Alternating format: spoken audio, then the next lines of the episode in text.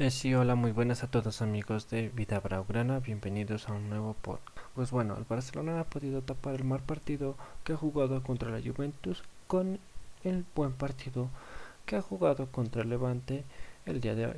Aunque sea que ganó por la mínima, viendo cómo jugó el Barcelona este partido tenía que haber hecho más goles, pero bueno, ¿qué se le puede hacer? También destacando los buenos aportes ofensivamente de los laterales como son Jordi Alba por el lado izquierdo y Sergio Dest por la derecha, donde pudo generar muchas ocasiones de gol.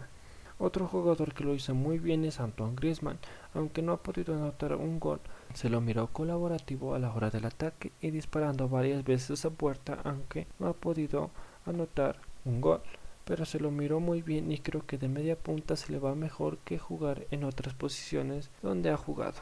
A un jugador que casi no lo miré muy bien es a, Coutinho, que salió de titular por la banda izquierda y lo sigo diciendo que Coutinho no es el más adecuado para ocupar esa posición, que a él le va más bien es de media punta, porque cuenta con con una gran visión de juego, donde puede hacer pases al vacío y así generar muchas ocasiones de gol, pero como extremo no lo veo el más apto. Donde ese puesto lo pueden ocupar Pedro o Trincao, donde tienen más velocidad y gambeta y pueden generar mucho más peligro que Coutinho.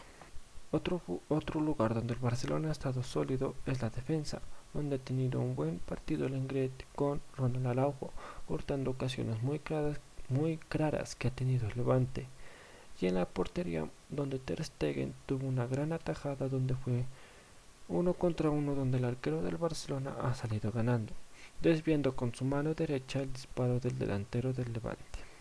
Pues el Barcelona ha jugado un muy buen partido, donde lo dije anteriormente el Barcelona debió hacer muchos más goles porque generó más ocasiones que el otro equipo, pero bueno, todo es que el Barcelona tenga muy un buen unos buenos resultados y así escalar lugares de la clasificación en la liga porque está muy debajo de los, de los puestos hasta de la Europa League.